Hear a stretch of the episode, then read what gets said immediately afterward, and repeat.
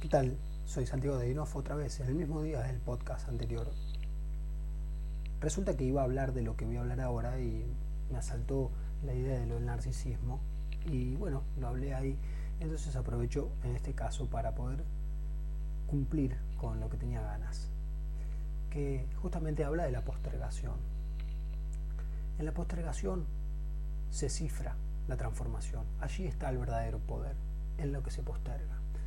Por eso conviene dejar de criticar la postergación y entenderlo como un enigma, como un código que hay que descubrir. Porque cuando se descubre eso, se da cuenta uno que en el inconsciente ya sabíamos y ya sabemos, pero ya sabíamos cuando empieza a pasar, de que eso ya estaba ahí también, ya estaba cambiando, o mejor dicho, ya estaba sucediendo en el inconsciente. El único obstáculo que encontraba el inconsciente para que se expresara en nuestra vida era la acción, la decisión, ser decisivo, tomar una decisión. Me refiero a esas cosas que tenemos que hacer que parecen que no tienen nada que ver, como por ejemplo hacer el trámite de esto o ir a llamar a alguien para decirle perdón o bueno, entregar un trabajo práctico para la facultad. Todo aquello que está postergándose para postergarse toma una energía que tiene que ver con algo que también tenemos ganas. Entonces la postergación sirve de alguna forma como una protección ante la excitación en sentido alegre que nos produce lograr lo que tenemos ganas. Entonces, ¿por qué? Uno se puede preguntar tranquilamente por qué si algo me produce excitación y tengo ganas, voy a dejar de hacerlo. ¿Y para qué? Para dejar de hacerlo me voy a valer de postergar. Bueno, porque a veces hacerlo y sentir alegría no siempre puede ser tolerado. A veces que hay personas que por alegría se desmayan o lloran o generan reacciones o en su pasado sus reacciones generaron en otras reacciones que fueron inhibidas, fueron cohibidas, fueron eh, castigadas. Entonces adquiere la alegría a veces o la búsqueda del bienestar un carácter punitivo. Entonces es necesario pensar en reprogramar, como me enseña Camila Vico en biodecodificación, a materializar las cuestiones inconscientes. Lo que hablamos en otras veces de cuando podemos disciplinarnos en un área, nos estamos disciplinando al mismo tiempo en otras sin que nos lo propongamos. Entonces, pensar de qué manera se puede transformar tu vida. Si ese bloqueo inconsciente que está allí sujetado, sujetando la postergación con el deseo, si se hace lo que uno tiene ganas de hacer, algo de esa postergación, algo de ese bloqueo se va y la vida empieza a cambiar. El cambio es automático, pero el progreso no. Esto tiene de bueno de que ni bien hacemos algo, ya nos damos cuenta qué bien se siente y que algo produjo. Eso no quiere decir que por haberlo hecho una vez, listo. Algunas cosas sí, pero para ir acercándonos a lo que tenemos ganas, tiene que adquirir más la forma de un hábito o de un ritual. Entonces, uno de los hábitos puede ser habituarnos a dejar de postergar.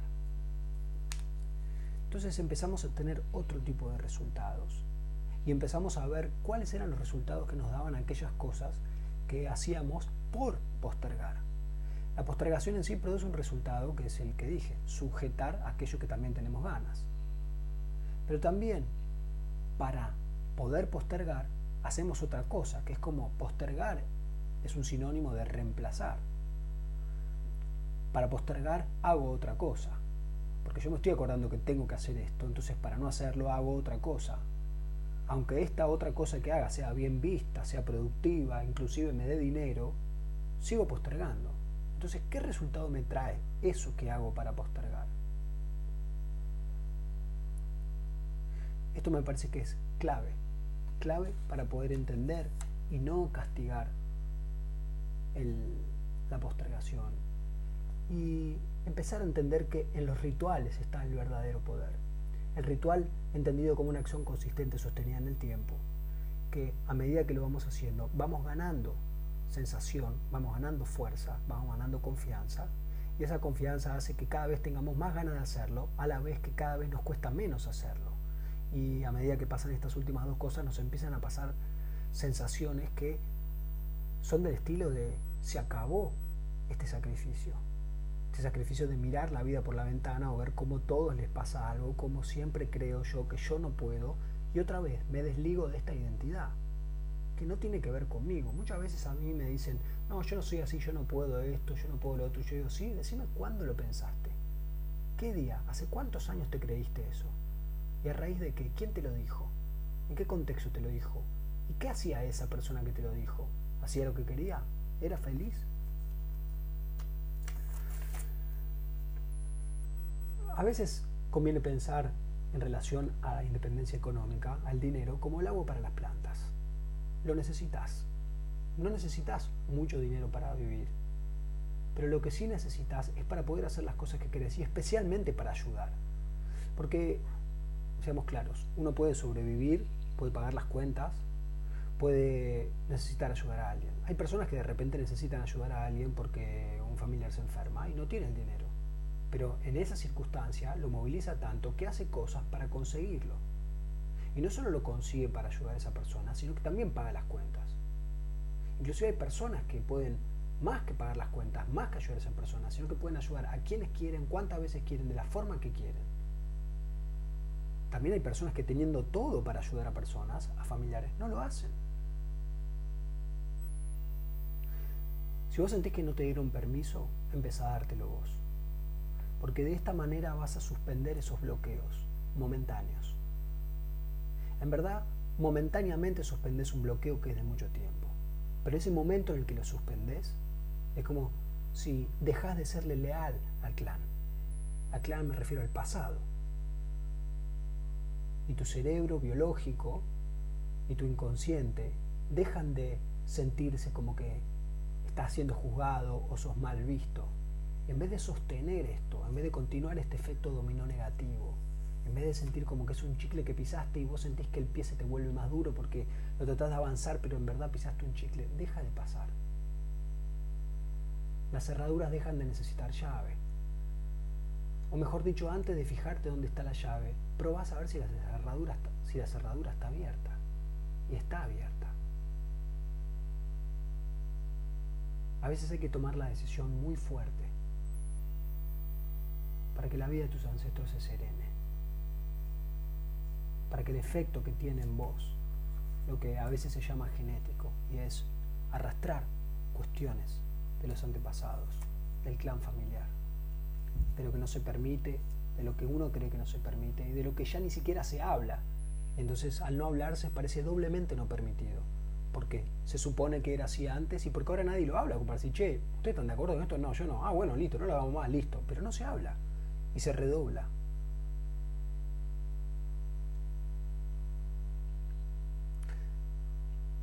Una forma de entenderlo bien fácil es, si yo no me cumplo a mí con las cosas que quiero cumplir, estoy rompiendo la confianza que tengo conmigo, el vínculo que tengo conmigo. Y eso solamente yo lo sé.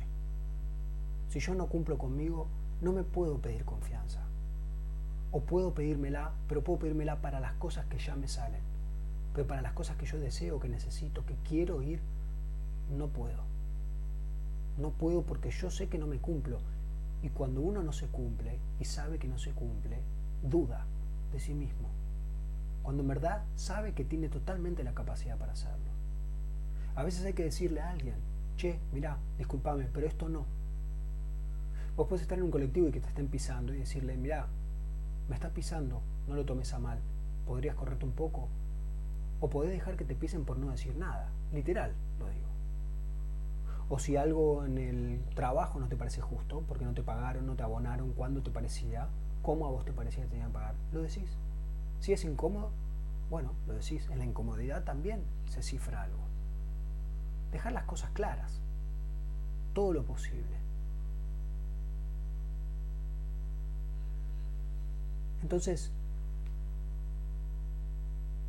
de esta manera nos acercamos a darnos cuenta que no hay obligación en sufrir, sino que más bien hay un acostumbramiento. Y quizás en estos días, que fue Pesach, que en inglés se dice Passover, que es cuando el ángel de la muerte pasa por arriba de las casas y perdona de la última plaga que Dios mentira sobre Egipto, que es matar a los primeros a los primogénitos, a los hijos primogénitos. La primera epopeya relatada, escrita, es la salida a la libertad. Y más que nunca ahora vale pensar relación a lo último que dije, de la confianza hacia uno mismo. Si uno rompe ese vínculo de confianza, se pierde la libertad.